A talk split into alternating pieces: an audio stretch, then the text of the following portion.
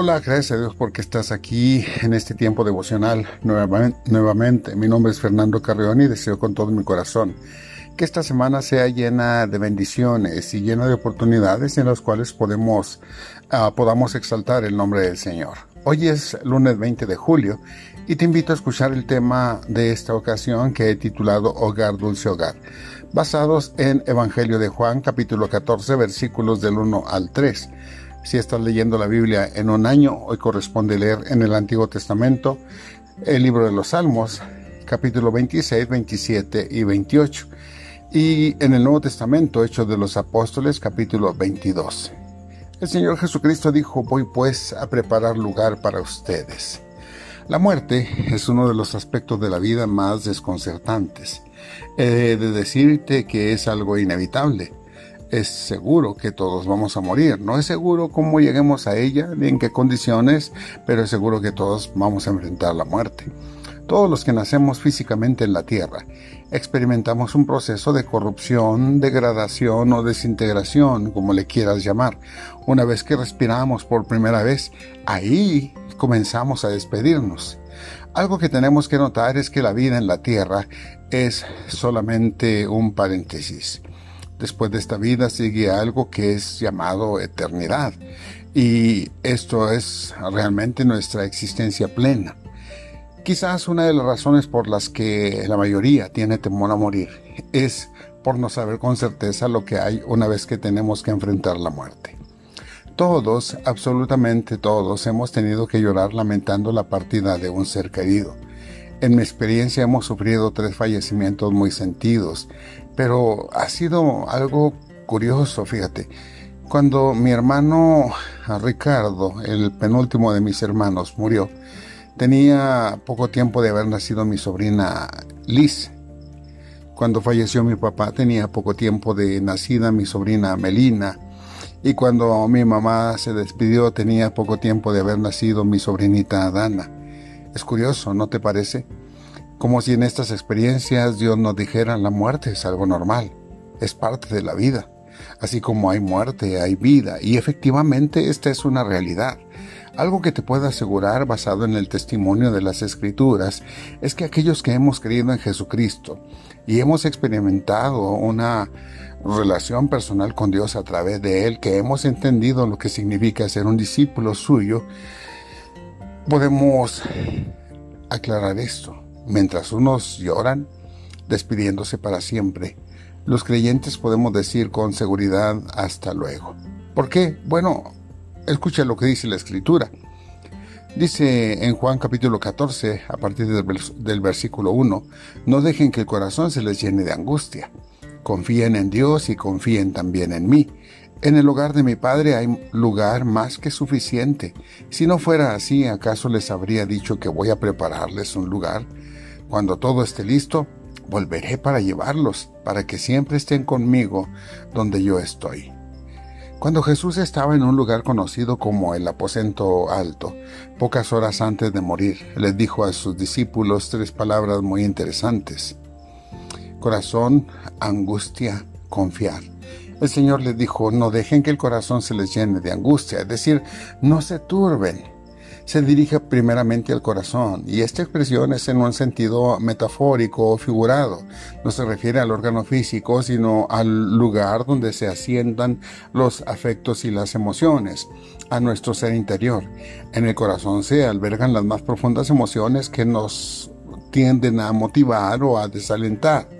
Y por eso dice ahí en lo profundo de ustedes, no se desalienten, no se turben, no se angustien.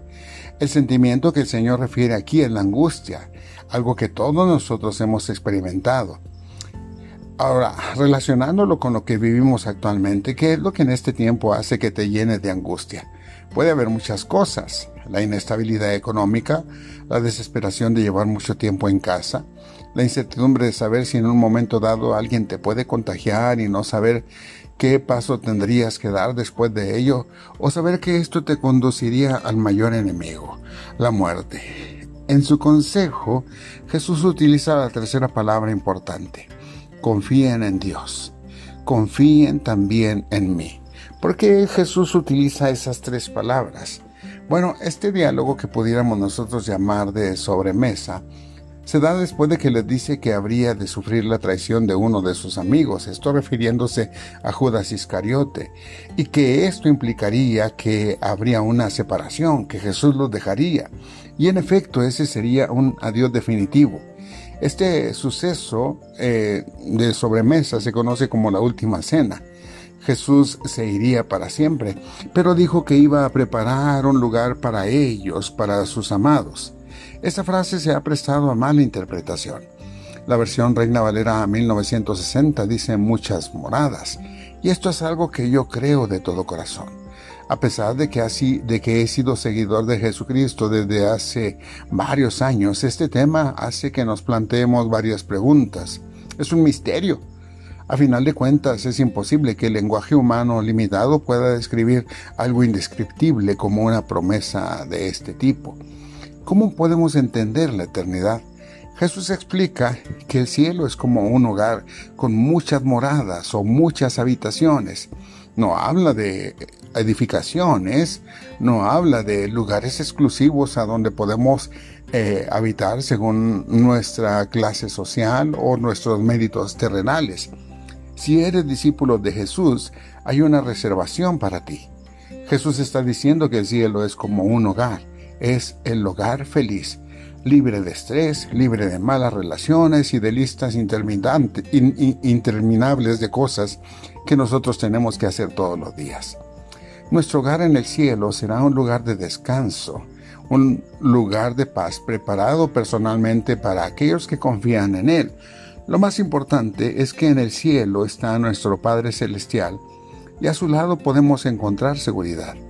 Contrario a lo que podríamos experimentar nosotros con un Padre terrenal, Él es un Padre con el que podemos contar.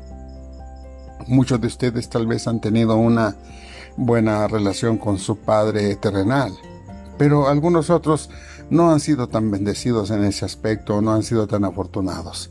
Algunas personas no conocieron a su padre terrenal, algunas personas pudieron haberle tenido mucho temor de acercarse a él, el tipo de padre que Jesús está describiendo podría ser difícil de imaginar, pero el cielo va a ser como el hogar perfecto con un Padre perfecto que cuida a los suyos.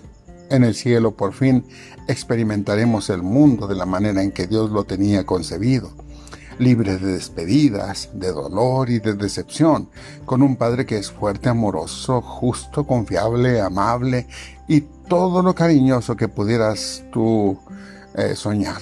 Si has sido herido o decepcionado por la gente o por las circunstancias de la vida, mira a Jesús.